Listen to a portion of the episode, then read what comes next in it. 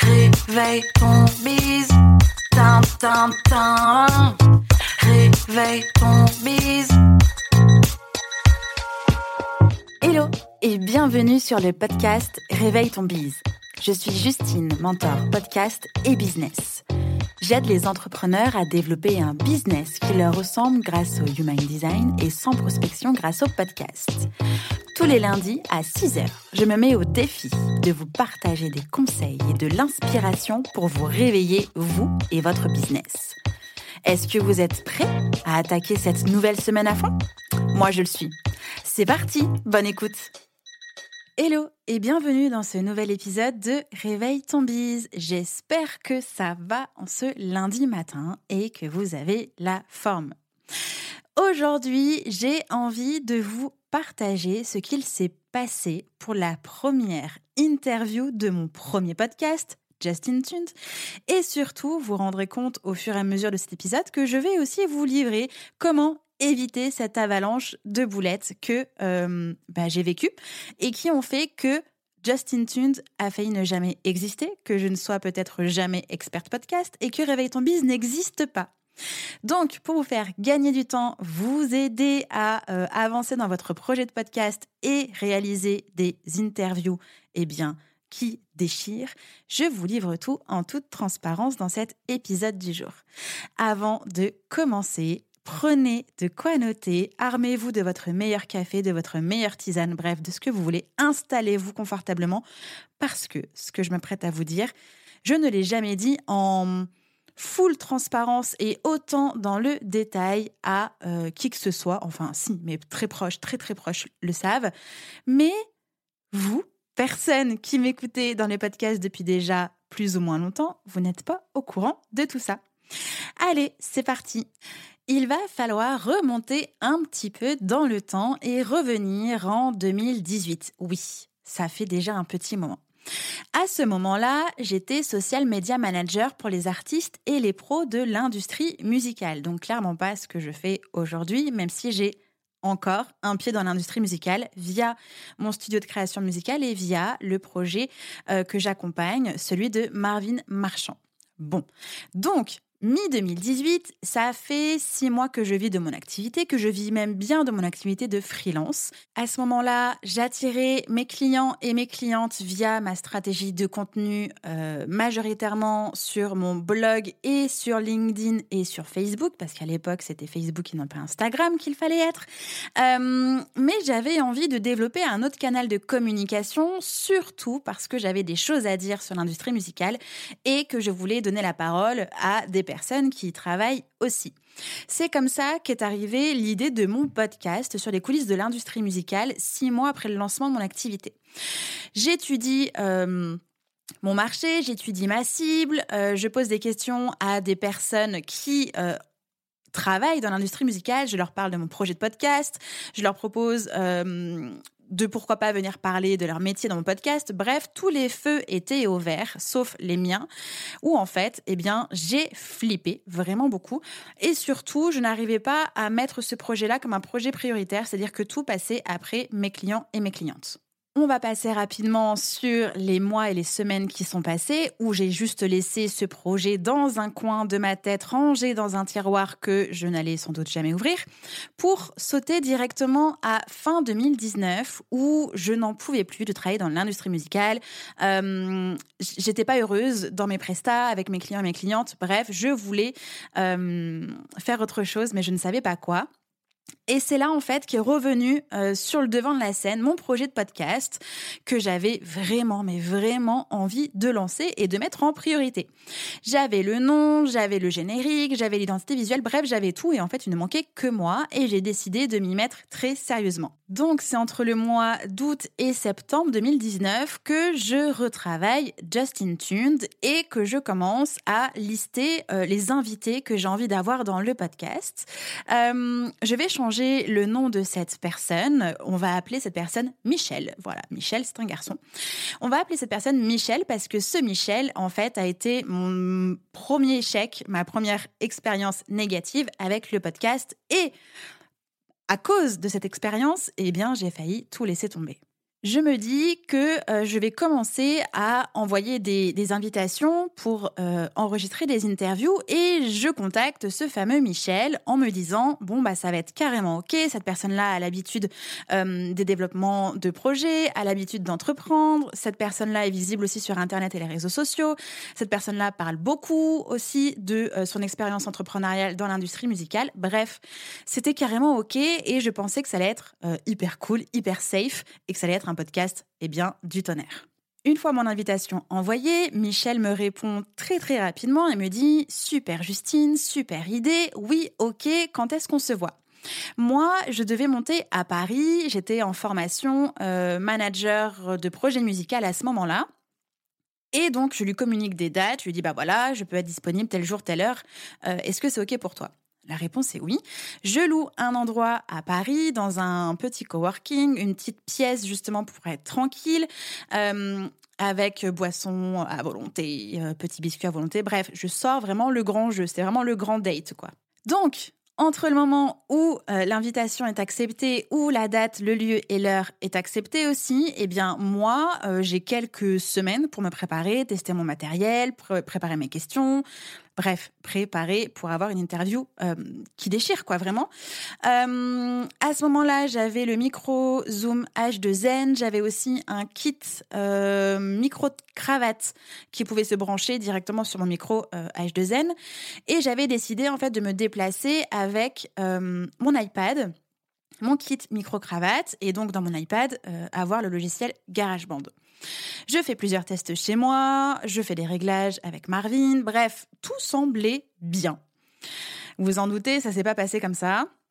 Le jour J de l'interview, euh, toute la journée, pardon, j'ai vraiment genre juste hyper stressée, mais vraiment transpiré des aisselles, hardcore, en me disant là là, mais il faut que tout se passe bien et que machin, ça, soit sérieux, que euh, euh, je bégaye pas, que l'interview soit bien, etc., etc. J'arrive au coworking en avance, je m'installe, je refais des tests en plus. Je refais des tests avec mon matériel, je commande boissons chaudes, les biscuits, machin, je m'installe et je fais genre je vais bien, je gère la fougère. Michel arrive, on commence à discuter, je lui repitch euh, le projet euh, du podcast, je lui repitch l'objectif de l'interview, je lui euh, parle des questions que je m'apprête à lui poser. Euh, et puis je vois au fur et à mesure qu'il est euh, un peu genre euh, ouais, ça me fait un peu suer, en fait, d'être là. chose que je comprends pas, parce qu'en fait, il était déjà au courant du pourquoi, du comment il allait venir enregistrer, et ce dont il était question. Et en fait, Michel devait s'attendre à ce que ce soit un truc genre hyper auto-promo, hyper centré sur son activité, et moins centré sur son parcours et son métier. Donc, c'est pas grave. Je me dis, c'est pas grave. Euh, je vais euh, voilà adapter mes questions. Je vais réussir à avoir l'essence de ce que j'attends de cette interview. Ça va le faire. L'enregistrement commence. Bonjour Michel, tout le tintouin, je sors le grand jeu, je fais genre ça va, etc., etc. Je pose mes premières questions, je suis assez contente de moi, j'arrive à bien driver les réponses euh, que, que j'attends en fait vraiment et que ce soit pas genre juste oui je fais ci, je fais ça, abonnez-vous, je sais pas quoi vraiment de la valeur. Et puis à un moment donné, je regarde mon iPad et je me rends compte que mon iPad est éteint et qu'en fait l'enregistrement s'est arrêté au bout de, je sais pas, 15 minutes et que nous, on a continué euh, pendant 15-20 minutes en plus. Donc, bah là, je me sens seule. Et je lui dis, euh, Michel, euh, je suis désolée, mais bah, ça n'a pas marché en fait. L'enregistrement n'a pas pris. Et je me sens hyper mal, je me sens vraiment hyper mal. J'ai chaud, je sais plus où me mettre, j'ai envie de pleurer, mais je veux pas pleurer devant Michel. Enfin, je me sens hyper mal. Et Michel me dit non, non, mais t'en fais pas, ça m'est déjà arrivé, moi aussi, une fois, avec une artiste que j'ai interviewée. En fait, la caméra, elle s'est pas allumée, et finalement, non, non, non. Je me dis cool, Michel a déjà euh, vécu ce que je suis en train de vivre et ça va bien se passer. Michel s'en va, euh, il me dit non, non, mais t'en fais pas, tu me recontactes, on refixe une date, y a pas de problème, pas de problème.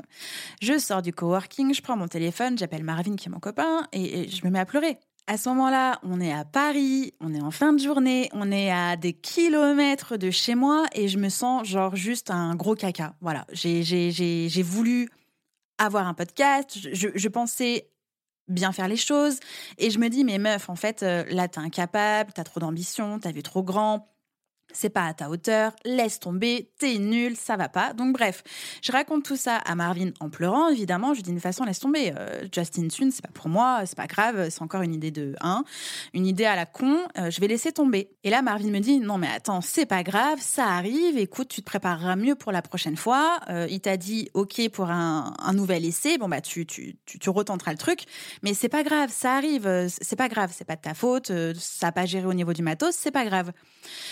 Jours après, donc je rentre chez moi en pleine campagne et euh, je reteste mon matériel et je vois en fait qu'effectivement mon iPad s'étant mis en veille, ça a arrêté l'enregistrement. Je vais faire une petite pause pour euh, partager la leçon numéro uno de ce premier fail. C'est qu'en fait, il faut vraiment se préparer avant l'enregistrement, se détendre, mais surtout tester son matériel au maximum. C'est-à-dire que moi, j'avais testé mon matériel, mais genre que quelques minutes. Avoir des tests micro, des tests d'enregistrement. Comme je ne savais pas que mon iPad allait se mettre en veille au bout de X minutes, je ne pouvais pas, en fait, imaginer que ça allait stopper mon enregistrement. Donc, le premier conseil, c'est de faire en sorte d'avoir une confiance presque aveugle en son matériel et avoir, si possible, une solution de secours au cas où. C'est-à-dire que moi, dans mon sac, j'avais aussi mon autre micro, euh, mon Zoom H2N que j'aurais très bien pu sortir, brancher euh, mon kit micro-cravate et continuer l'enregistrement. Et comme j'ai été désemparée par ça, je n'ai pas su avoir, en tout cas dégainer, ma solution de secours. Donc pour avoir une confiance presque aveugle en son matériel, il faut tester son matériel, euh, on va dire, euh, en temps réel, dans la vraie vie, quoi, en, mode euh, reality. C'est-à-dire que pour un enregistrement d'une heure, d'une heure et quart, et eh ben en fait j'aurais dû tester mon matériel pendant une heure, une heure et quart, voir bah, si ça allait se mettre en veille ou pas, voir si ça allait suffisamment bien s'enregistrer d'un point de vue même mémoire, ça se trouve. Même si mon truc n'avait pas été en veille, peut-être que bah, mon iPad n'aurait pas eu assez de sauvegarde pour avoir une heure, une heure et quart d'enregistrement.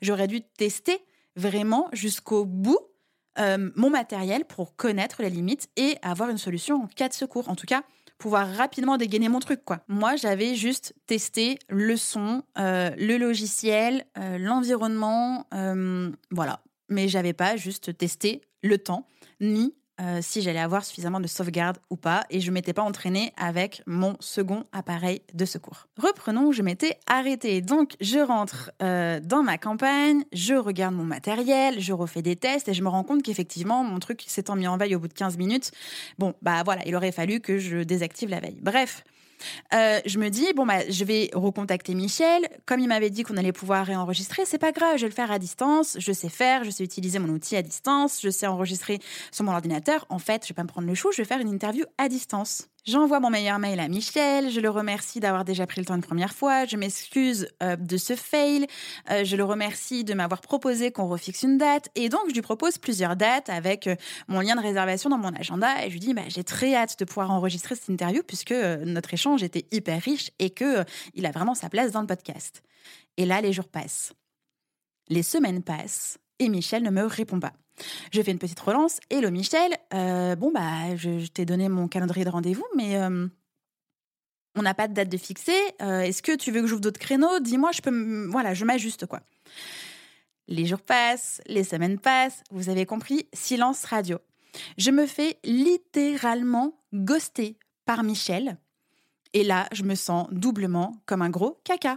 Donc non seulement à ce moment-là, j'essaye de reprendre du poil de la bête en me disant mais c'est bon, ton idée est la bonne, ça a plu, euh, c'est juste une boulette de matos, mais ça va aller. Michel, il avait dit c'était bon, il avait l'air d'avoir passé un bon moment, et en fait le, le gars me ghost purement et simplement parce que en fait, bah mon interview n'était pas assez tournée vers sa promo.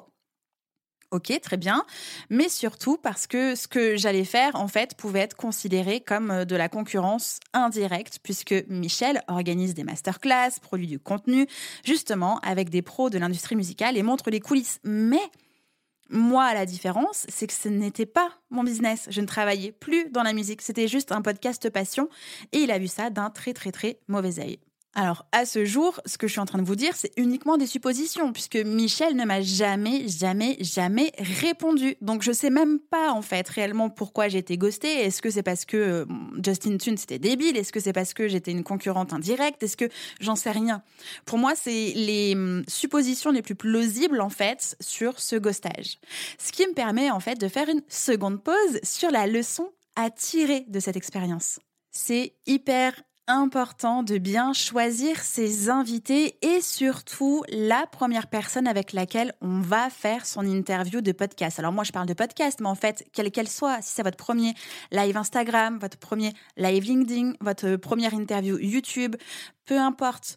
Faites en sorte de faire cette première fois, cette nouvelle chose avec une personne de confiance, une personne bienveillante, une personne qui va pouvoir vous mettre en confiance dans cette étape, dans cette action, ne pas vous juger ni vous ghoster si jamais ça ne fonctionne pas comme bah, ça devrait fonctionner.